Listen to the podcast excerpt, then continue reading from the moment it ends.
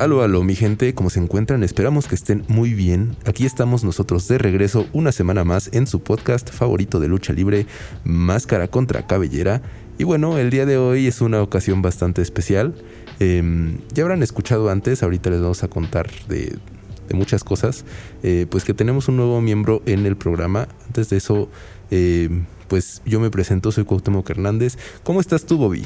Bien, bien, bien. Igual me presento. Soy Roberto, alias el Bobby, acá miembro conmemorativo de Máscara contra Cabellera y es un gusto volverlos a ver. Después de ya una pausa y aquí con todo para darle.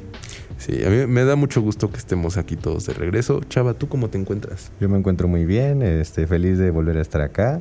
Eh, yo pensaba que iba a estar en cabina, de hecho, pero bueno, ni modo. Ahora voy a tener que estar hablando con ustedes de eh, justamente el tema que tenemos hoy, que es muy interesante y les va a gustar mucho. Pues excelente, chava, me da mucho gusto. Y ahora sí, les presentamos al nuevo miembro que si escucharon el podcast de la semana pasada ya habrán conocido su voz, pero bueno, eh, hoy se nos está integrando aquí a la parte de locución como tal. ¿Cómo estás tú, Alessandro? Hola amigos, yo me encuentro muy muy contento de ya ahora sí entregar, integrarme de lleno a este podcast que yo tenía mucha muchas ganas. Eh, mi nombre es Alessandro, soy un gran aficionado de la lucha libre desde hace ya varios años, gracias, bueno, heredada esta, este gusto por mi papá y pues muy contento de venir aquí a platicar con todos ustedes, de aprender un poco, de divertirme un poco también. Claro que sí, pues nos da mucho gusto tenerte aquí. Em, pues la, verdad es que creo que es, una gran edición aquí a, digamos, todo el roster de nuestro programa, ¿no? Eh, Alessandro me comentaba que es bastante fanático del Consejo Mundial de Lucha Libre yo también, pero creo que él, sabe todavía más. Em, entonces, bueno, ya estarán escuchando un poquito de todos. Y pues ahora sí, mi gente, vámonos de lleno al tema. Que vamos a estar em, pues platicándoles un poco el día de hoy, discutiendo sobre los diferentes em, eventos que tiene el Consejo Mundial de Lucha Libre. Eh, justamente el día de hoy, mientras estamos grabando esto, eh, bueno, estamos grabando por la mañana, y por la noche de este viernes 19 de agosto del 2022 va a suceder el Grand Prix del Consejo Mundial de Lucha Libre. No recuerdo exactamente qué edición es, pero es un evento bastante interesante y aquí estamos viendo varios temas importantes. Bueno, antes, antes de pasar como a todo lo que rodea el Grand Prix, ¿por qué no nos platicas un poquito, Alessandro, de más o menos cómo está todo este tema, de cómo es el evento? Bueno, sí, el evento, este es un evento que no tiene tantísimo tiempo, aunque sí ya ha tenido varias ediciones. Surgió en 1994 y tratan de hacer uno cada año, aunque sí ha habido algunos años en que no se logra, teniendo como primer ganador al Rayo de Jalisco Junior y como último ganador en la edición del 2019 al Volador Junior. Y pues básicamente es, es, un torneo donde se enfrentan como un representativo de luchadores de México contra un representativo de luchadores del resto del mundo, de, de, otros, de otros países. Y si lo, pueden encontrar, de hecho, la información acerca de cómo se lleva a cabo este torneo en, en la página oficial del CMLL Menciona que es un torneo cibernético, el cual para ustedes amigos que, no sepan cómo se maneja un torneo cibernético, si no me falla la memoria, es que primero sí empieza como una batalla campal, todos contra todos. Me imagino que se debe manejar un poquito diferente aquí, que es como México contra el resto del mundo. Pero en un torneo cibernético tradicional es como todos contra todos, hasta que los vayan sacando del ring. Y cuando ya la mitad se haya salido del ring, ahora toca... Eh, eh, todos esos a los que sacaron son un equipo contra todos los que quedaron arriba y pues van luchando como de uno contra uno hasta que se van saliendo y quedan dos y pues queda al final un solo ganador. Es un formato bastante complejillo. Sí, es, Un, es un formato interesante, es un formato bastante entretenido de ver porque es un poquito más extenso que una lucha normal a dos de tres caídas. Pero, pero sí, es, yo la primera vez que lo vi, la verdad sí estaba viéndolo con, mi papá y estábamos como de, ay, esto está muy raro, no lo estoy entendiendo. Y ya conforme iba avanzando, es muy divertido, es muy entretenido, es, es más extenso, pero sí es un poquito complejo. Sí, pero justo, bueno, eh, en parte esta complejidad y como que todo lo que implica este evento, la verdad es que creo que es lo que lo hace tan llamativo. Eh, justo esta parte como de eh, bueno, creo que no en todas sus ediciones ha sido así, pero este, mm, digamos, este formato tan internacional es algo que le llama muchísimo a las personas, ¿no? Incluso, pues yo mismo, a mí me gustaría mucho poder ver a Tiger Mask el día de hoy, pues luchar en, en vivo, ¿no? Em, y, y, es una cosa muy interesante porque justamente vemos eh, un fenómeno un poco peculiar que ha sufrido el Consejo Mundial de Lucha Libre en décadas recientes, digamos, que se ha perdido un poco el interés en sus eventos, ¿no? Y es que mucho tiene que ver también con cómo maneja, creo yo, al menos, a su roster. O sea, que pues cada semana tiene luchadores muy similares desde hace un buen rato, ¿no?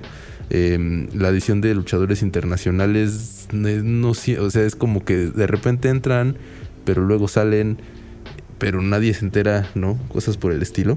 No, te podría decir que, perdón, eh, te podría decir que también podría ser por la poca constancia que tienen, o más bien eh, la incoherencia que tienen en sus eventos, porque, eh, por ejemplo, el Grand Prix, creo que empezó en el 94, tuvo ahí constante, pero como que en 2004, 2001 y el 2000 no se hizo y luego también tuvo otra pausa por ahí.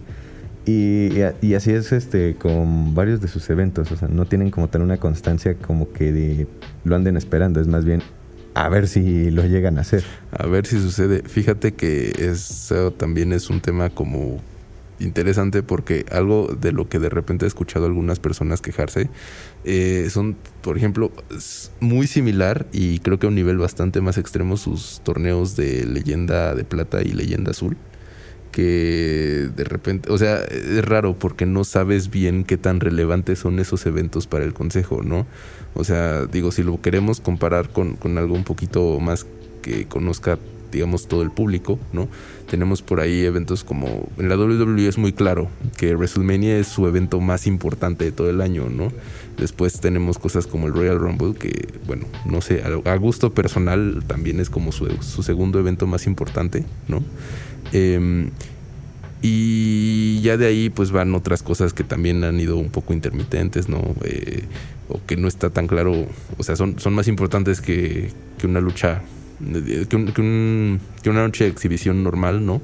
Pero eh, no, no siempre. Eh, no siempre pasan tantas cosas, vaya, no, no siempre tienen que ser tan, tan interesantes. Es, algo similar acá, pero es como muy al extremo, ¿no? bueno, no sé qué opinen ustedes. Yo siento que o sea, en el consejo casi siempre es el aniversario, que es así donde tiran la casa por la ventana y todo lo demás. Así. Sí, porque incluso tomando en cuenta también en el mercado mexicano, también está la AAA y la AAA sí está como que un poquito más definida en cuanto a cuáles son sus eventos principales, tal vez sea eh, Triple Manía o tal vez sea Rey de Reyes, como que sí lo siento más notorios que tal vez los eventos que puede poner el Consejo. Y creo que eso es algo importante a notar. Sí, fíjate que es, es raro. Bueno, creo que sí, algo que de repente padece un poco la lucha libre mexicana es justamente, esta manera como de, llevar los eventos rara, ¿no? O sea, bueno, no sé, yo, yo, he escuchado como mucha gente debatiendo justamente este tema de qué tan relevantes, ¿no? Qué tan importantes se consideran todo este tipo de eventos. Em, pues que, que, siempre están sucediendo, pero como que nadie se entera bien y igual eh, ahí eh, tiene que ver y no sé qué tanto al mismo tiempo el tema de los campeonatos, ¿no? O sea, la, gente en estos eventos se disputan campeonatos, pero bueno, no sé si son tan apreciados aquí en, este país porque yo, yo, siento que cuando viene una lucha pesada del Consejo Mundial, por ejemplo, así algo que están esperando, más que un campeonato, lo que se suele apestar es, es máscaras, cabelleras, cosas por el estilo, ¿no? que sí es algo que sucede muy seguido, pero al mismo tiempo no se pueden dar ese lujo todo el tiempo, ¿saben? Porque pues si no todos los luchadores se quedan pelones sin desenmascarados. no, sí, y, también de parte de lo que dices de los campeonatos, pues aparte de que hay un montón, eh, justamente los tratan creo que como un evento más, o más bien un un pequeño atractivo nada más para hacer una lucha más interesante. Porque, digo, sí, no es lo, no es lo mismo el prestigio que tienen, por ejemplo, en, en WWE, que sí son como lo, el máximo oro, por así decirlo. Eh, pero acá creo que hasta apenas eh, se volvieron relevantes algunos de parejas cuando creo que AAA tuvo este, esta conexión con AEW.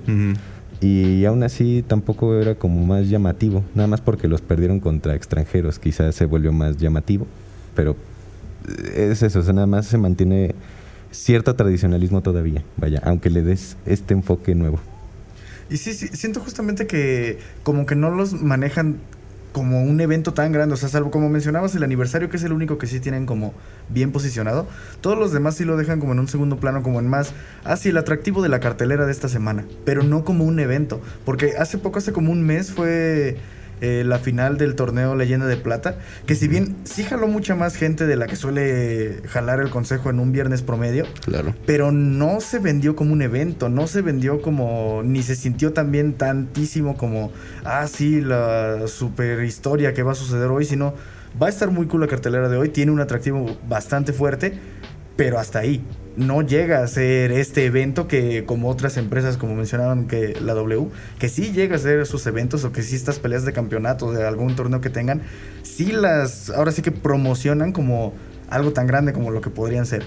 Sí mucho es eso eh, chistoso ahí. Me estoy acordando de un amigo que detesta el marketing pero eh, tiene, tiene mucho que ver con justo esto, o sea, toda la publicidad, todo, todo lo, vaya, toda la emoción que se genera eh, alrededor de estos eventos, eh, sí es algo que les da como mucha vida, mucha importancia, ¿no? La verdad, algo que ya hemos platicado en programas anteriores, ¿no? Creo que es algo que ha manejado mucho mejor la AAA, ¿no? Porque eh, es mucho más mediática. Mucho, mucho más mediática, ¿no?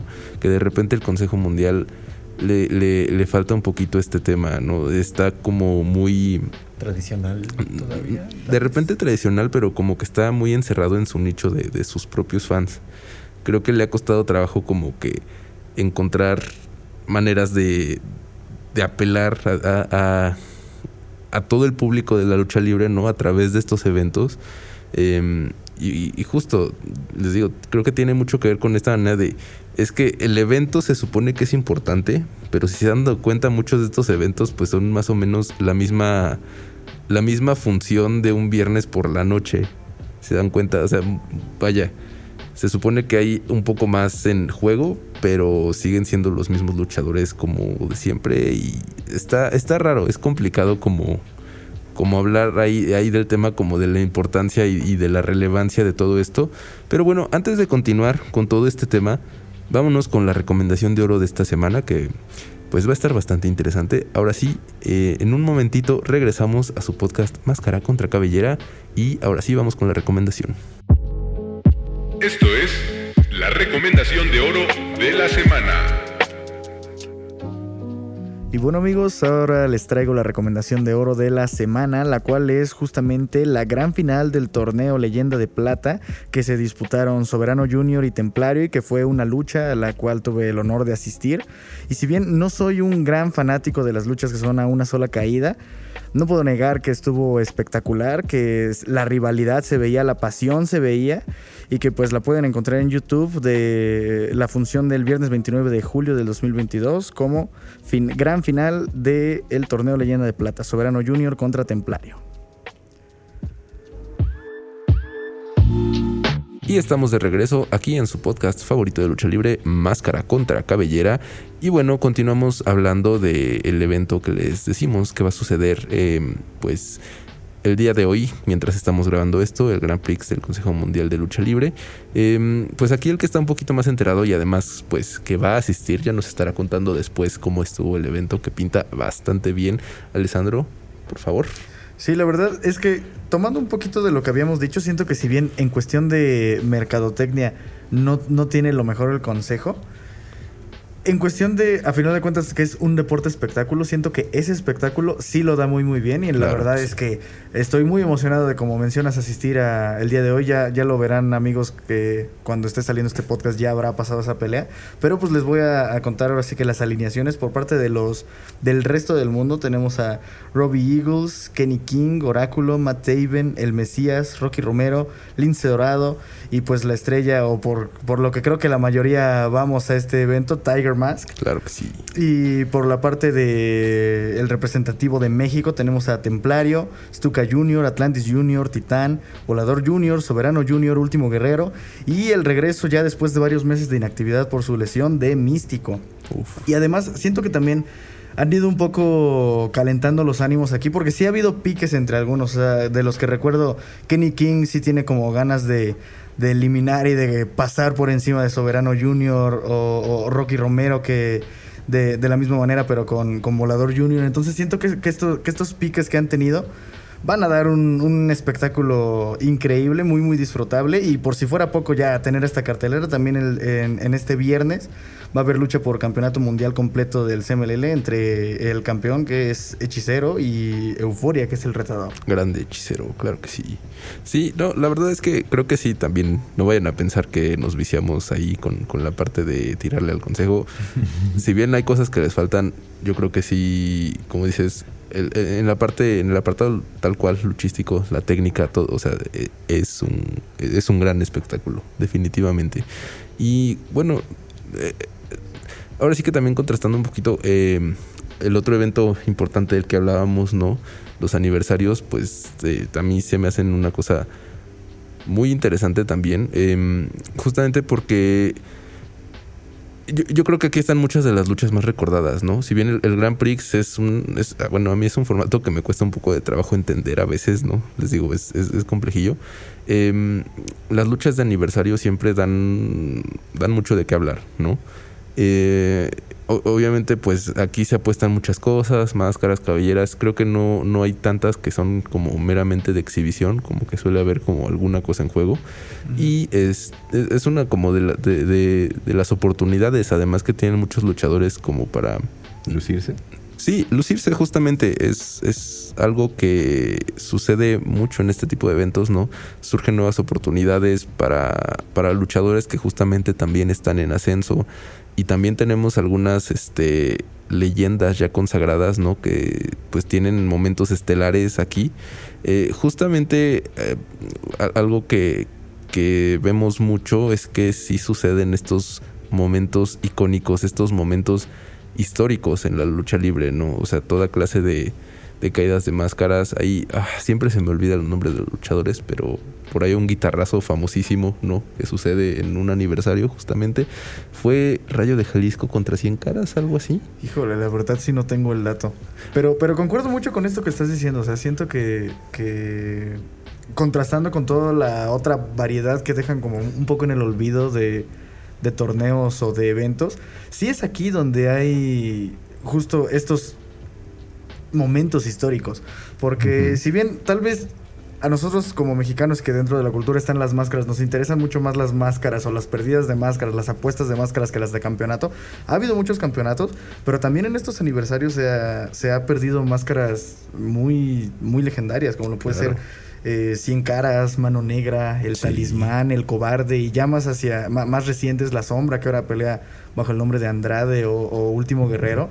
O sea, sin duda, el aniversario del Consejo sí es el, ahora sí que el único evento que sí se toman bien en serio y donde sí, No, no, solo ponen toda la carne al asador en el sentido del espectáculo, sino también de, hacer algo histórico.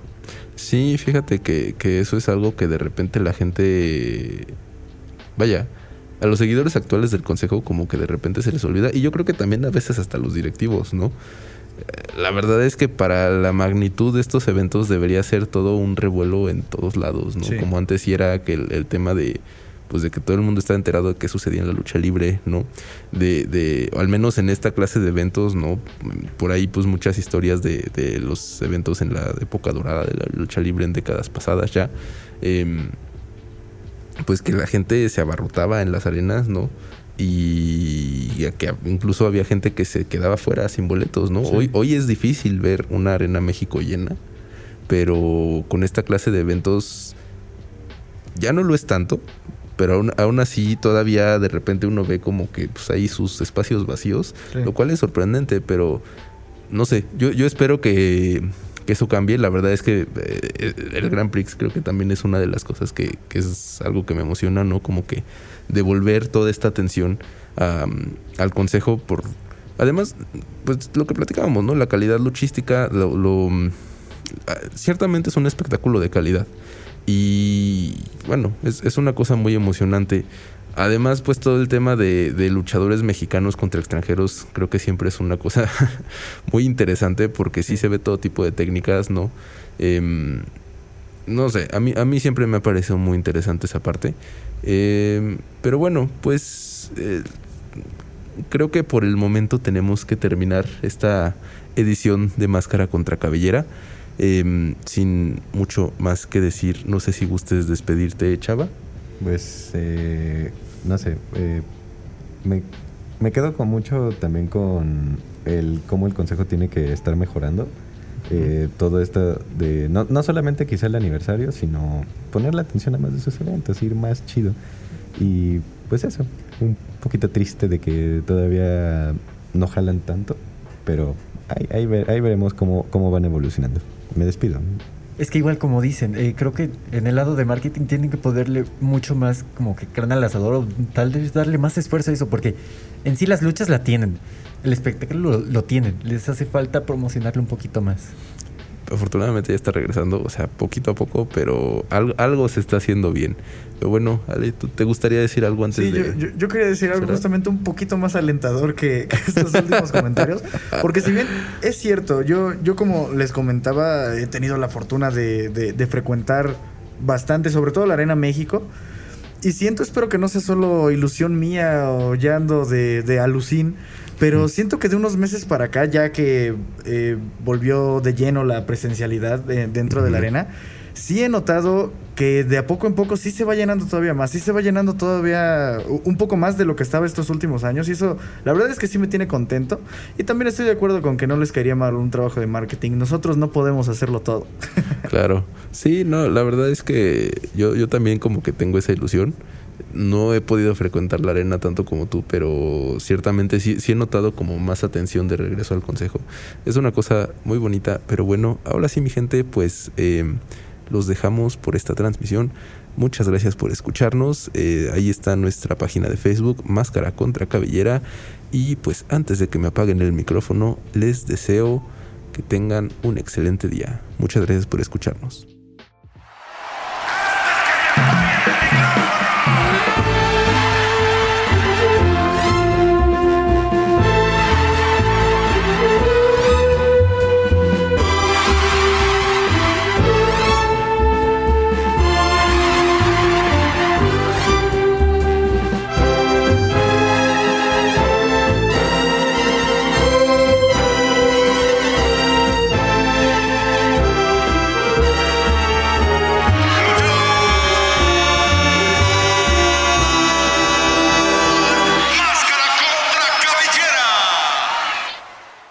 Esto fue Máscara contra Cabellera. Escúchalo de manera exclusiva por Frecuencia SEM y plataformas digitales.